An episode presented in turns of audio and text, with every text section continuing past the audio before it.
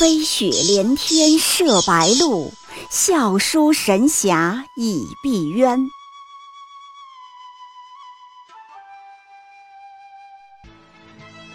如果说古龙的小说像冰水，越喝越觉得心寒，写透了人情凉薄，那么金庸的小说就像烈酒，起初苦涩艰深，入口醇厚，回味无穷。喜马拉雅主播小昭在海边将陪您一起每天十分钟细细品读金庸，欢迎您的关注与订阅。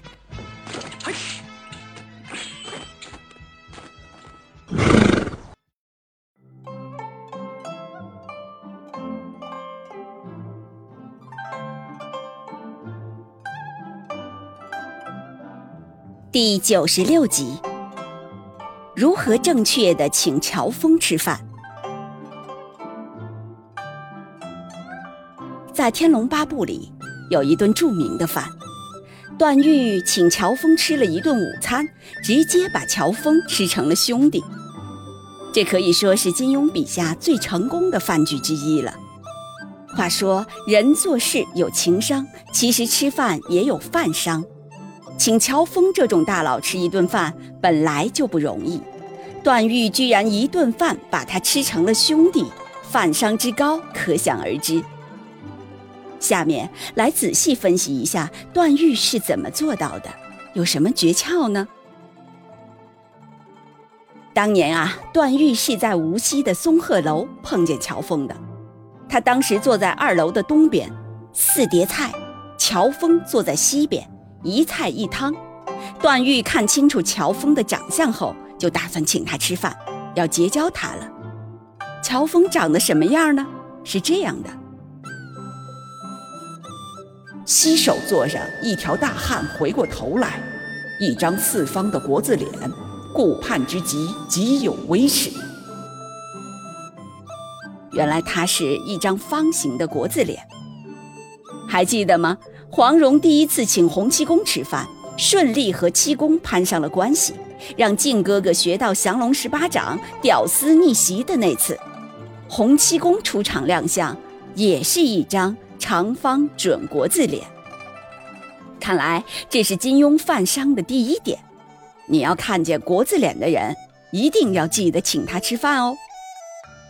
锁定了乔峰之后，接下来段誉做了一件事。他招呼跑堂过来，指着乔峰的背心说：“这位爷台的韭菜账都算在我这儿。”他直接帮乔峰结了账。乔峰是什么反应呢？回头微笑，没有说话，点了点头。你可不要小看段誉的这一个举动，他有两点好处：首先是好在爽快、果断、主动。没有给乔峰以推拒的空间。要知道，一般真正的成功人士是没有太多陌生圈子的社交诉求的。曾看过有人分析说，怎么区分一群人里哪个是真豪，哪个不是？区别之一就是看他是不是急于参加各种社交。真的豪大人物，社交上一般反而偏保守。交朋友往往只通过可靠的渠道。段誉如果磨磨唧唧去约乔峰，一起吃饭吧，我来买单。乔峰作为大佬，多半要习惯性的推拒。没事儿，人家和你吃什么饭？还不如直接利落把单买了，让乔峰推无可推。人家一个名人，总不能拿着钱包在大堂里和你抢单吧？只好微笑点头。此外，他还有一点好处，好在同时给了乔峰以空间。你对人示好的同时，别让人觉得添堵，这是结交乔峰这类人的一个原则。给对方一点空间，总是好事。何况午餐不同于晚餐，是很忙的。乔峰这一顿午饭里就有两个人过来汇报工作，段誉买了单却不添乱，没有立刻坐过去唾沫横飞、滔滔不绝，这样容易赢得乔峰的好感。回到饭局，接下来段誉要做的就是自我介绍和展示。一句话，就是名片怎么地呢？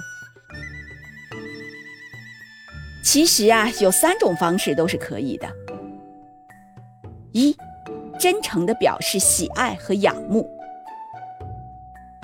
二，突出自己的利用价值；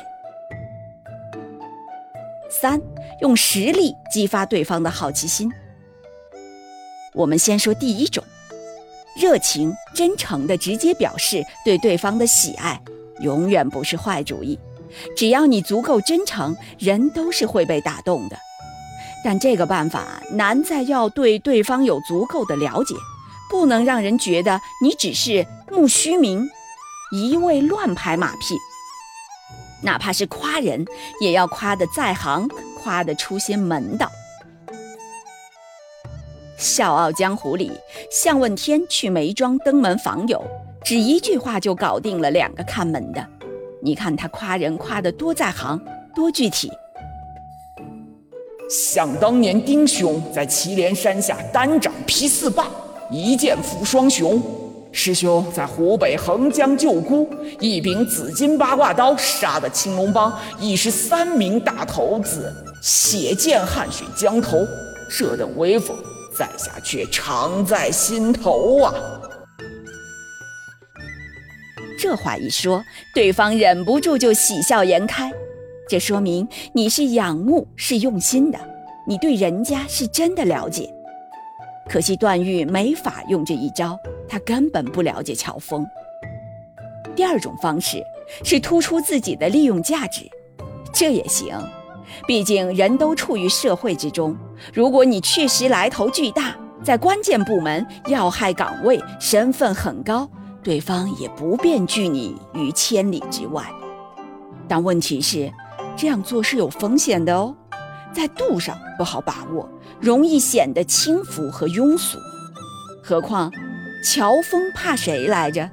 你上去就说自己是大理王子。搞不好呀，只换来一双白眼。老子丐帮又不去你大理开展业务，你跟我套什么近乎？第三呢，就是展示自身实力和素质，激发对方的好奇心。段誉选择的就是这条路子。整个饭局就是段誉一次次展示实力，让乔峰不断的好奇的过程。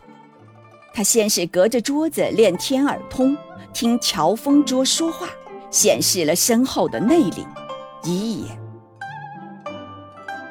展示酒量，其实是展示自己的体液循环净化能力。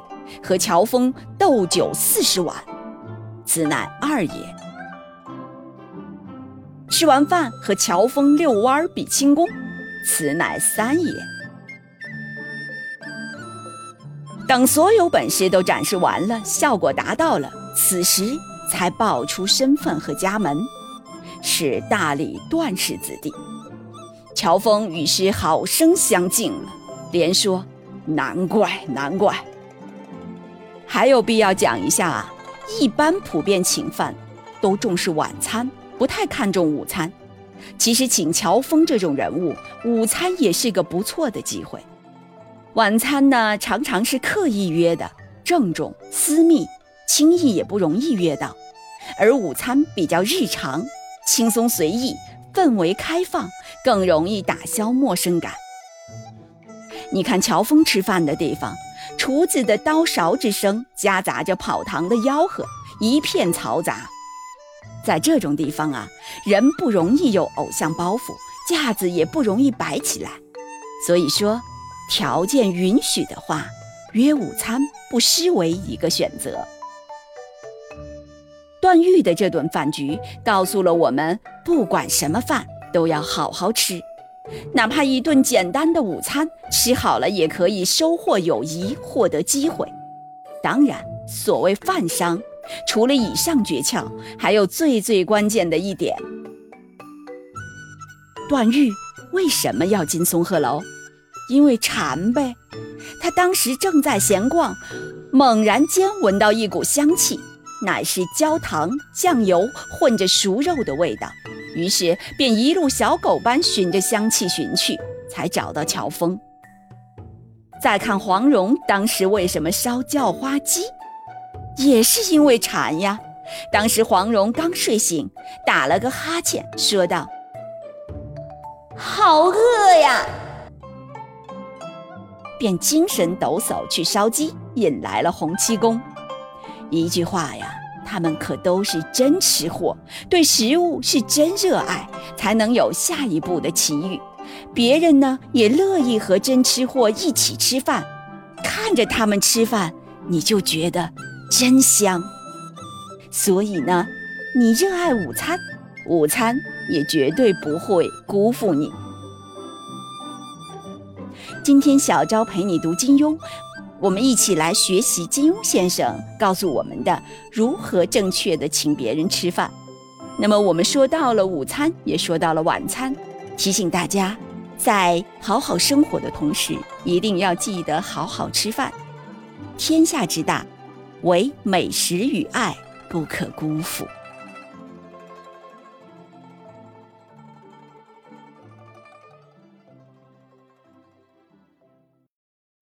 喜马拉雅主播小昭在海边将陪您一起每天十分钟细细品读金庸，欢迎您的关注与订阅，每晚八点更新一集，不见不散。